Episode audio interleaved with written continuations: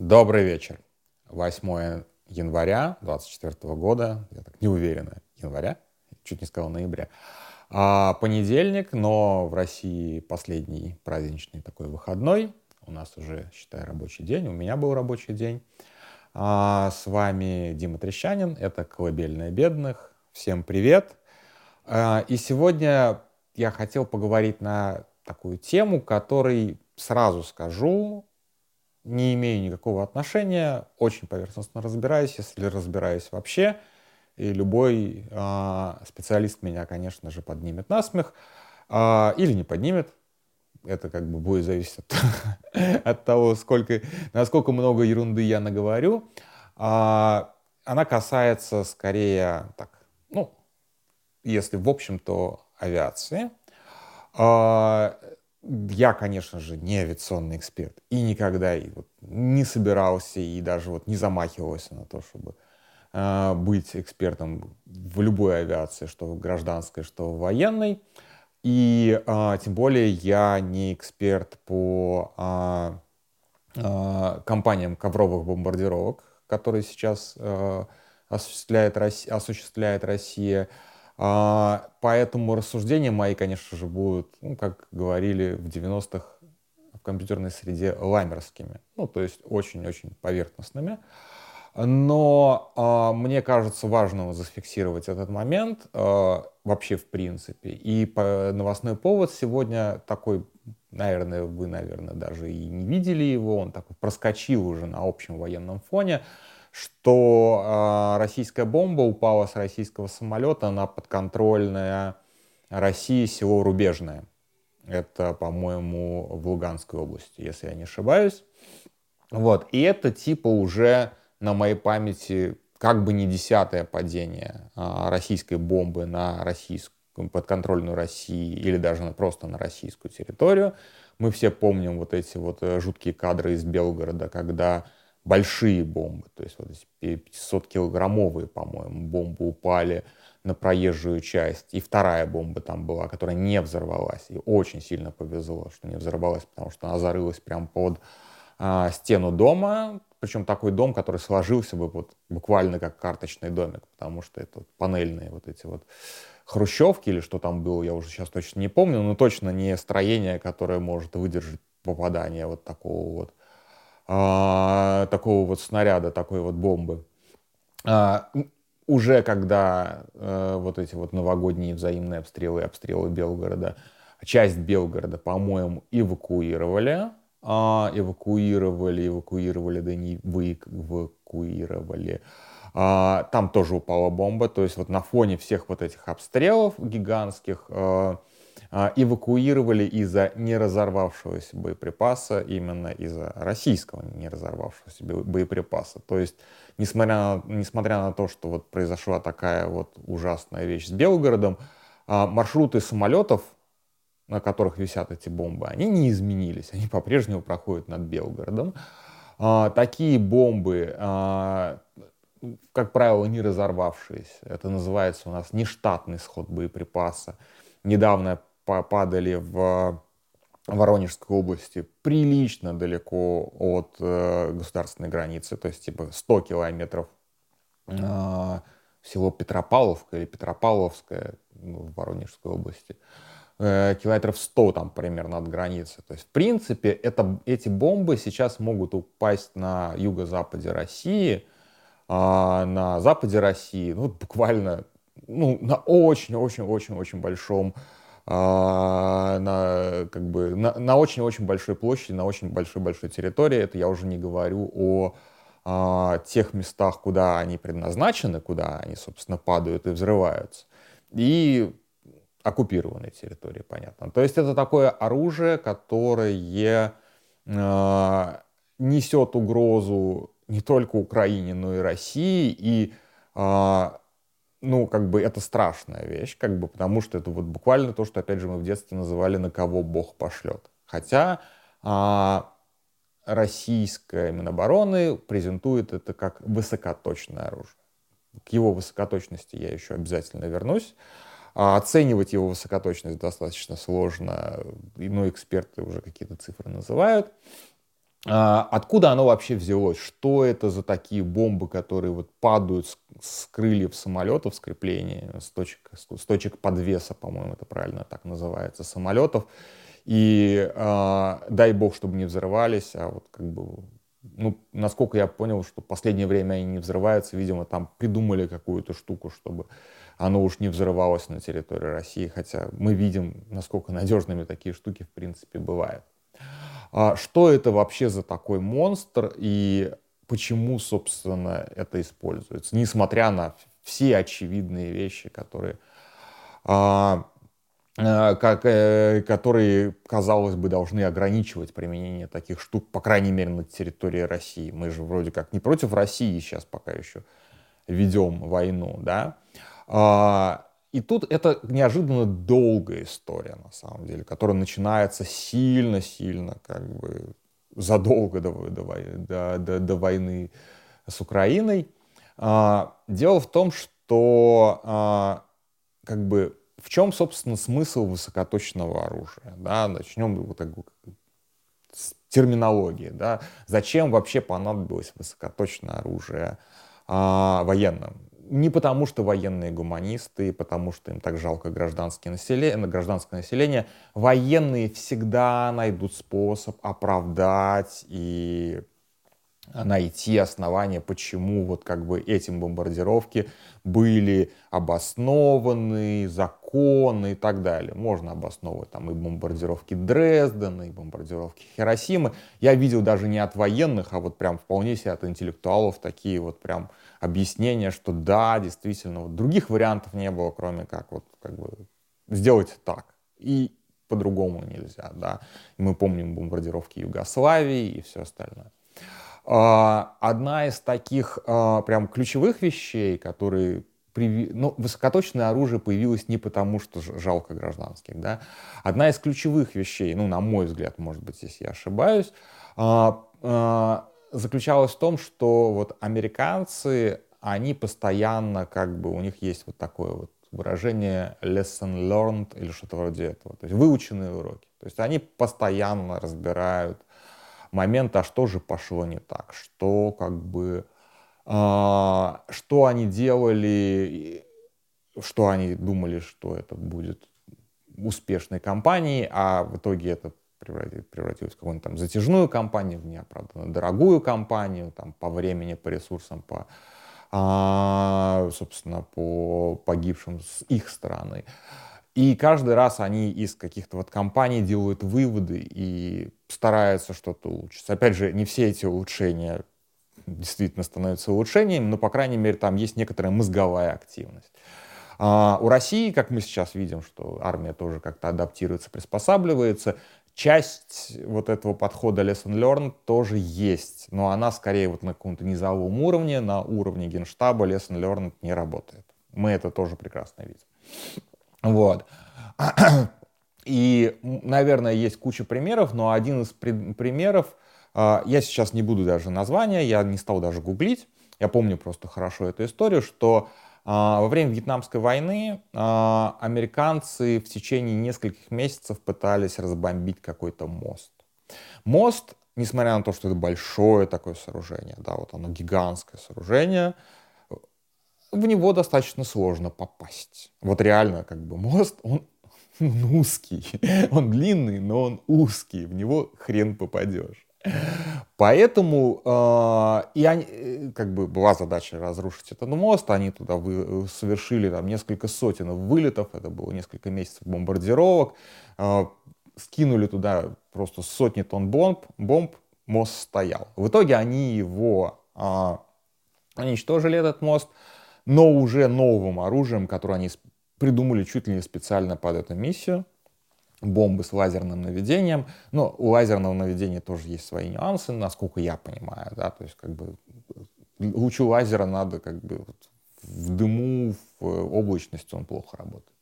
Вот, но тем не менее они вот придумали это, и в итоге они этот мост раздолбали, но пока они как бы долбали этот мост, прошло много времени, было сбито много самолетов, потому что, естественно, этот мост охранялся э, какой, каким-никаким там ну, советским ПВО, достаточно, достаточно таким грозным.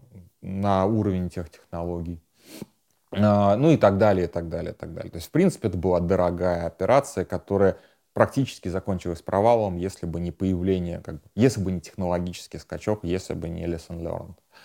И в этом как бы и есть прикол высокоточного оружия. Не потому, что жалко, что в кого-то эти бомбы попадут не в того, в кого целились, а высокоточное оружие, оно просто снижает издержки атакующей страны. Нужно меньше самолетов, нужно меньше самолетов вылетов, соответственно, гораздо меньше рисков для пилотов, риски потери техники. Ну, вот это вот все. То есть высокоточное оружие экономит а, ресурсы наступающей стороны, таким образом а, позволяя уничтожать большее количество целей примерно как бы гораздо меньшим количеством боеприпасов. То есть по большому счету именно в этом смысл высокоточного оружия, а не в том, что оно типа более гуманно. Ну, как бы то, что оно более гуманно, это если опять же цели заданы четко, и это действительно военные цели, это приятный сопутствующий эффект, скажем так. То есть здесь, в общем-то, когда э, Минобороны, независимо от того, чье это Минобороны, говорит о применении высокоточного оружия только по военным целям, они тут как бы э, они всегда лукавят. Вот. Любое высокоточное оружие тоже имеет пределы своей точности. А, и американцы, они очень большие фанаты а, бомбардировок еще, соответственно, со времен Второй мировой. А, а, у них была в том числе мысль о том, как сделать а, высокоточное оружие дешево. Да, то есть это... А, потому что любое высокоточное оружие, это куча электроники, особенно если речь идет о 70-х, 80-х, да, 90-х а, даже, это все равно очень далеко, это сейчас электроника стоит дешевле, собственно, песка, из которого, из которого она сделана иногда, а тогда это было дорого, да, и э, все эти ракеты, ну, тоже как бы те же ракеты, которые делает Россия, там все эти калибры Искандеры или там американские томагавки, гавки. А, это все дорого. Это все реально все дорого. А, надо сделать, что, как, сделать что-то дешевое. Американцы вообще очень любят бомбить, они очень любят авиацию, они как бы развивают э, авиацию, у них она всегда массовая. Ну как вот сделать, чтобы массовая авиация работала э, бесперебойно, чтобы у нее не, не возникал дефицит э, боеприпасов. И дошли до такой достаточно, на самом деле, ну, мне кажется, не, со, не, супер тривиальные мысли. К тому времени уже э, начали развивать э, GPS, глобальную пози э, систему позиционирования. И надо сказать, в Советском Союзе же тоже примерно в то же время начали развивать GPS. И изначально GPS это же была чисто военная тема, и доступ гражданских к этой системе был закрыт. Ну, очень трагический момент произошел, а, когда, собственно, GPS был, был открыт для гражданского применения. Это сбитый корейский Боинг, который отклонился от курса, по-моему, где-то на Дальнем Востоке, в районе Сахалина, его расстреляли просто. Ну, советские самолеты, а, как шпионский самолет. А, и после этого GPS был открыт для публики. Но, тем не менее, GPS появился, если я не ошибаюсь, вот в конце 80-х. И тогда же примерно, я сейчас не буду врать по таймингу, появилась такая тема, что а давайте сделаем так, что наши вот как бы вот у нас есть очень много тупых бомб. Мы их наклепали просто на несколько поколений вперед, потому что мы думали, что мы еще 20 лет будем бомбить этот мост во Вьетнаме, и нам потребуется еще очень-очень много этих бомб. Вот просто сотни тысяч. Давайте, короче, к этим бомбам прицепим что-то вроде GPS-датчика, а, и тогда, а, а чтобы, соответственно, эта бомба направлялась по, а, по GPS-датчику, соответственно, ей нужны какие-то управляющие поверхности, ну, типа рули, да, то есть как бы, ну, как, как у самолета такие же. То есть они вот отклоняются на какой-то угол, соответственно, бомбы там корректируют свое направление. А, и так появились вот эти вот бомбы, которые называются JDAM. А, и в тот момент, в тот же момент, сразу или чуть позже, совершенно неважно, к этим бомбам прицепили еще такие крылышки. Получился такой бомбосамолет. То есть а, он тупой, в него цель заложена заранее, то есть невозможно его там перенаправить или еще что-то там, нет обратной связи какой-то. В чем как бы, ну, ну, при этом по сравнению с обычной ну, планирующей бомбой, бомба же она не падает из самолета вертикально, ровно в ту цель, которую там, то есть как бы вообще бомбить с движущегося самолета, там, в зависимости от ну, как бы, высоты, давления воздуха, с ветра. Ну вот все представляете, что такое, как бы, то есть там слишком много переменных. Э, вообще, как бы, точно бомбить с самолета — это супер-мега сложная задача. И вот, как бы, здесь э, эта бомба, естественно, исправляла э, и облегчала, собственно, задачи пилотов. То есть она, в общем-то, ты ее, как бы, примерно где-то выпустил, где вот она должна вот плюс-минус километр, а дальше уже она сама сориентируется. Вот что-то вроде этого. Эти крылышки, плюс чем этих крылышек, что чем выше, соответственно, самолет, тем дальше эта бомба пролетит, сама по себе по инерции. Просто вот за счет этих крылышков. крылышков. Так-то бомба все равно, то, когда же она без крылышков, некоторые некоторую дистанцию пролетит, ну, тоже по инерции. А, а с крылышками она пролетит гораздо больше. То есть, как бы эти крылышки дали этой бомбе, дали пилоту возможность выбрасывать бомбу сильно задолго до цели и, соответственно, опять же, повысили э, безопасность а, пилотов. И даже по тем временам, когда электроника была дорогая, такой апгрейд бомбы, э, ну, собственно, с тупой бомбы на JDM стоил, если я не ошибаюсь, то ли 8 тысяч долларов, то ли 16 тысяч долларов. Ну, в нынешних ценах это там типа 30 тысяч долларов, 35 тысяч долларов. То есть, для, опять же, для американцев это не очень большие деньги, для американских военных э, с их э, бюджетами. Плюс, как бы, плюс в том, что чем массовое производство, тем, соответственно, дешевле. Сейчас электроника стоит вообще копейки. Я думаю, что а, эти апгрейды этих бомб, которые там еще с Вьетнамской войны лежат, а может со Второй мировой, это, в общем-то, вообще копеечное занятие. А, а почему такая вот бомба не появилась, соответственно, на вооружении у СССР и у России? А, ведь как бы у нас же тоже пытались сделать аналог GPS. Позже его назвали ГЛОНАСС. Изначально, по-моему, ГЛОНАСС не назывался. Ну, во-первых, возникли проблемы вообще с запуском этого самого ГЛОНАССа. Он не запускался. То есть его начали запускать тоже в 80-х годах. И вот окончательно более или менее вот созвездие спутников они собрали... Когда они собрали?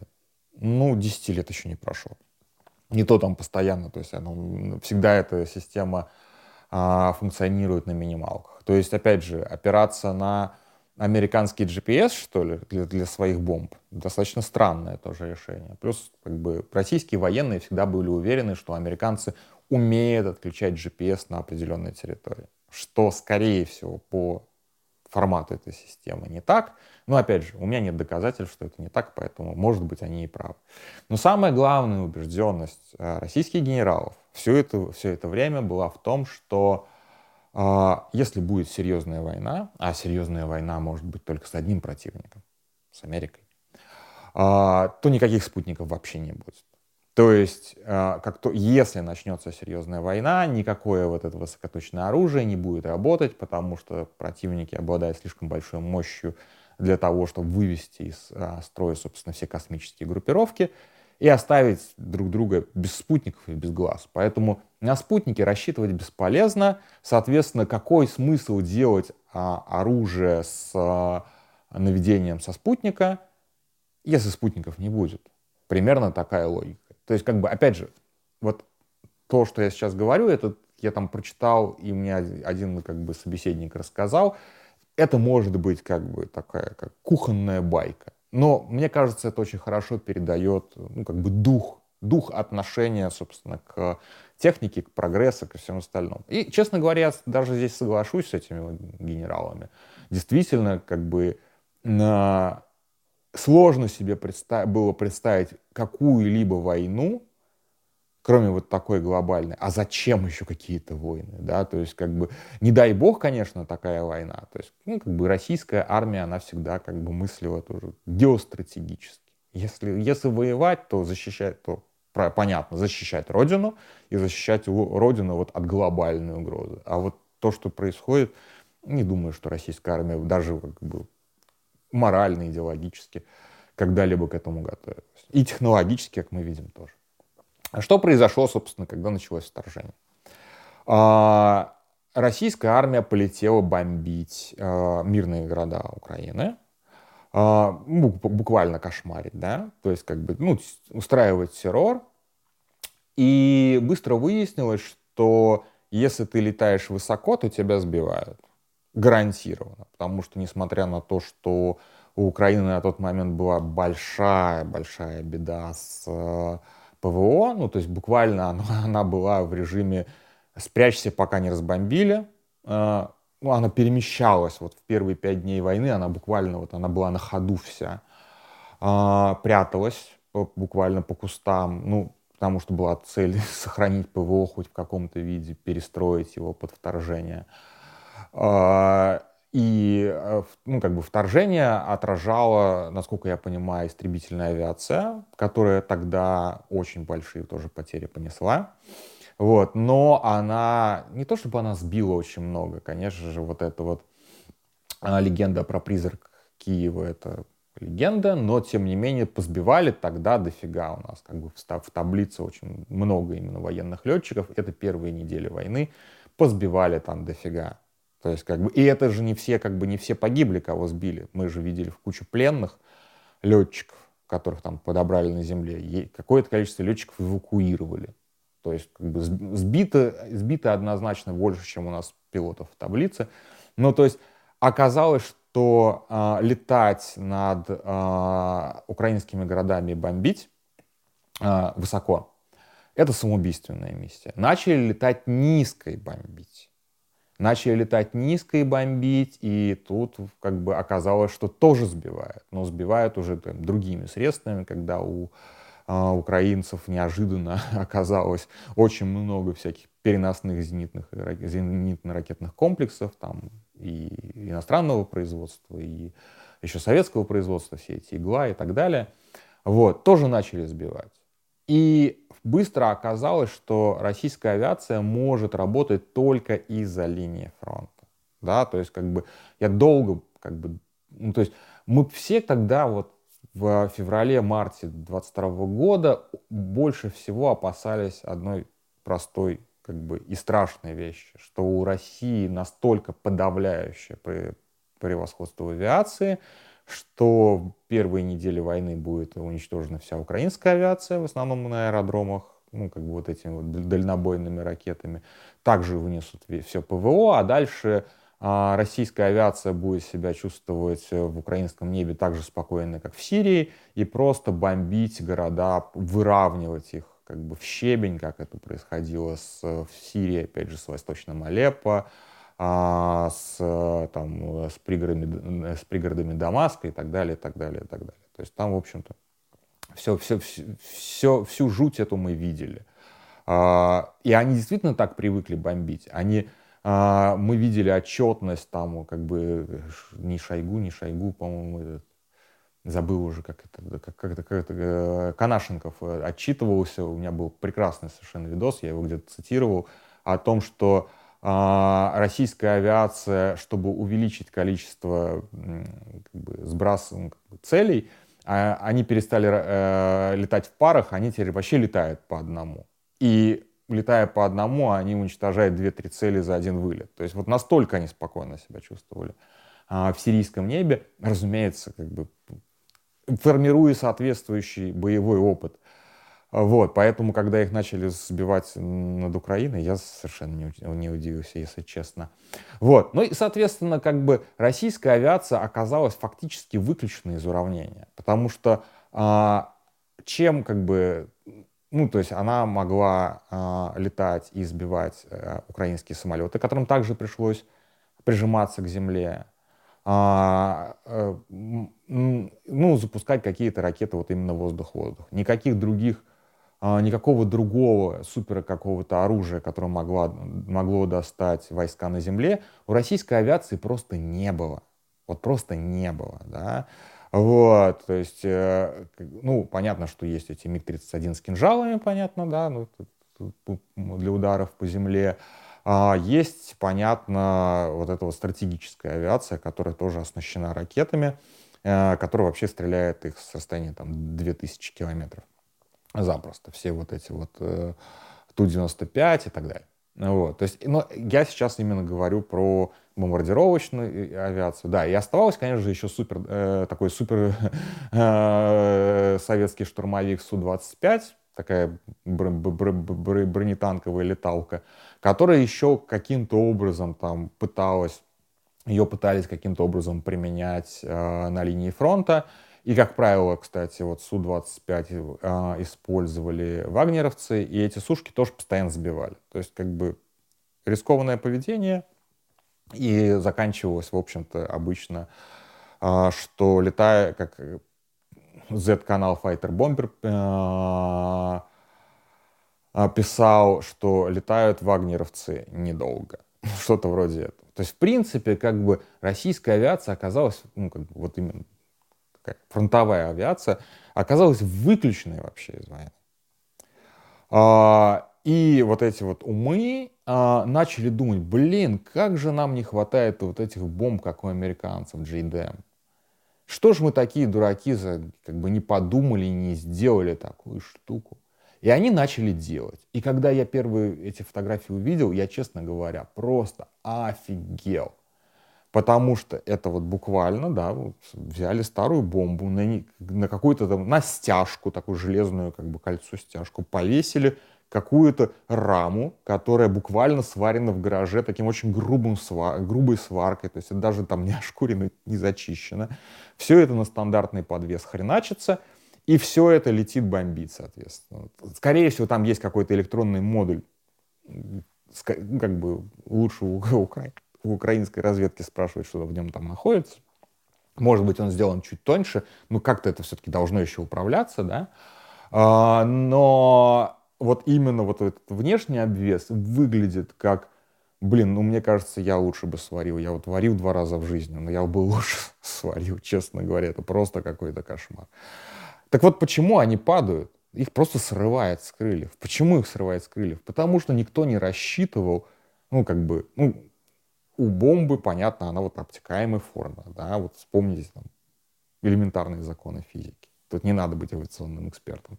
А она, соответственно, испытывает какое-то сопротивление. Соответственно, вот этот вот подвес, на который эта бомба вешается, она тоже рассчитана на определенную нагрузку. Когда ты к этому при, привинчиваешь какие-то вот эти вот косоугольные, какие-то вот странные крылья, где нет никакой аэродинамики вообще в принципе, ты увеличиваешь нагрузку, может быть, даже в разы, может быть, даже на порядок ты увеличиваешь. И ты наивно думаешь, что вот этот вот подвес, слава богу, крылья не отрывает от этих самолетов.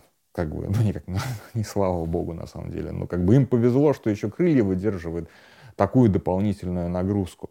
А, то есть, вот, как бы, в, я думаю, что там у них есть и ограничения по скорости, и ограничения по, а, по, по, по высоте, там, по давлению, я не знаю. Ну, то есть, как бы, им, им с этими бомбами летать-то нельзя быстро, скорее всего, иначе сорвет их, гарантированно. Вот, такое вот супер изобретение. Ну и по поводу точности. Ну, оценивают их а, точность в 30 метров. Но это значит, что если хочется разбомбить мост, то прям good потому что э, э, мостов шириной 30 метров, ну, не очень много. Правда, ну, правда, не очень много. И это, опять же, 30 метров, это значит, что 50% э, бомб попадет вот в круг радиусом 30 метров. Остальные будут за пределами этого 30-метрового круга. То есть это, в принципе, как бы опять ничего не получилось для того, чтобы наносить именно высокоточный удар. То есть для того, чтобы бомбить позиции, и чем сейчас в основном занимаются эти э, самолеты с этими ОМПК, э, эта бомба называется ОМПК, э, это в основном бомбят позиции, и там действительно как бы они массированно наносят эти удары, и при, как бы, опять же, фактически ковровых бомбардировках, это не так, как бы, это не, там точность не так наверное, важна. Вот. А для того, чтобы выносить действительно какие-то там фортификации, те же самые мосты, там склады и все остальное, для этого, конечно же, плюс-минус разлет в 30 метров это так себе. И опять же, видя это, а, видя это убожество, причем есть вот в Твиттере чувак, а, военный эксперт Рупли, который собирает фотографии этих УМПК, качество, а, уже больше полугода, наверное, прошло, больше полугода прошло с момента этих применения, а, первого применения, первой фотографии, по крайней мере, качество не растет. То есть, как бы, как они были вот этими вот гаражными самолепками, так и они остались гаражными самолепками. И вот сегодня я как раз э, с Кириллом Михайловым, который раньше был в CIT, сейчас э, независимый эксперт, обсуждал эти ОМПКшечки. Вот, и такой думаю, я сам говорю, блин, а что они вот действительно, нахрена они продолжают клепать этот Су-57, который не летает, ну как он летает, но не, не используется в войне. Но вот с точки зрения ресурсов, опять же, Отдали бы, вот как бы вот есть у нас производство истребителей 5, пятого поколения уже. Крылья для бомбы они справятся сделать. А потом я вспомнил вот этот вот кадр, который я вынес в анонс, где истребитель Су-57 пятого поколения, он должен быть стелс, ну, собран на саморезах. Ну, посмотрите на это крыло. Ну, окей, это шурупы, наверное, все-таки, а не саморезы, но выглядит как собрано на саморезах. Блин, а это DIY какой-то. Вот, и это истребитель пятого поколения, он как бы, он должен быть супер зализанным, чтобы, ну, собственно, чтобы он быть хотя бы чуть-чуть стелс, он должен быть супер зализанным. И эти болты, это как бы, это и такое даже на, на, три, на два поколения раньше истребителей, ну, как-то уже не должно быть. Но вот как бы у нас есть истребитель на саморезах и а, э, пятого поколения на саморезах. У нас есть гаражная, как бы, гаражная бомба у МПК, а, к сожалению, да, как бы мы можем над всем этим смеяться, над этим вот как бы над этим чудовищным качеством и все остальное. Но, к сожалению, все равно это каким-то образом долетает, каким-то образом до, ну, в какой-то мере достигает своих целей и взрывается. А, но и часть этих, э, соответственно, поделий а, не достигает своих целей и падают и взрываются там. Вот, кстати, в Воронежской области это взорвалось, прям конкретно взорвалось. А, и взрываются там, где, собственно, люди ну, чувствуют себя в безопасности, потому что война-то, она же где-то там, она не где-то здесь. Над войной пока, ой, над войной, господи, над Москвой пока Су-34 с этими УМПК не летают. Но опять же, давайте как бы не, не будем торопить события. Рано или поздно такие вещи начнут валиться, конечно же. А, и там, где люди, в общем-то, не, как сказать, и не думали, и не гадали, и никак не ожидали. Поэтому вот такое вот грозное у России появилось супероружие, которое используется а, на кого Бог пошлет и нашим, и вашим. А, и поэтому, если вы живете вот где-то или там у вас есть родственники где-то вот тех областях, где летают эти самые прекрасные Су-34 с этими подвешенными э, говнобомбами, ну, вот эта штука, в ней больше взрывчатки, чем в десятки украинских ракет. Поэтому подумайте о том, чтобы как-то обезопасить своих родных и близких или самих себя. Вот, не знаю, кто не слушает меня из, из, из, тех, из, из тех мест, но это реально страшная вещь, потому что если она грохнется, особенно которая вот 500-килограммовая, но это как бы это полквартала с лица земли. Да, то есть как бы, да, и последние уже 33 минуты, единственное место, где российская армия показала, как она умеет бомбить, и мы видели, да, а, где, собственно, не было, а, у Украины не было шансов даже там полшанса сбить что-то. Это, конечно же, осажденный Мариуполь, который быстро оказался фактически отрезанный в тылу. И вот тут-то они оторвались. С Мариуполем они как раз поступили по-сирийски. Вот именно так они и хотели на самом деле вести эту кампанию. Без всяких вот этих вот новомодных пидорских УМПК. Вот, а обычные бомбы, которые просто как бы накидываются по зданиям до тех пор, пока они не превратятся в щебень. Как это было с драмтеатром в Мариуполе. Ну, там вот попали. Попали, куда целились. Пиздец полный. Такие дела. На этом все. С вами был начинающий авиационный эксперт. Вот, начинающий эксперт по военной авиации. Вот. На самом деле, вот э, история с УМПК мне показалась достаточно интересной для того, чтобы, в общем-то, взяться за несвойственную для меня тему. На этом все. Спокойной ночи.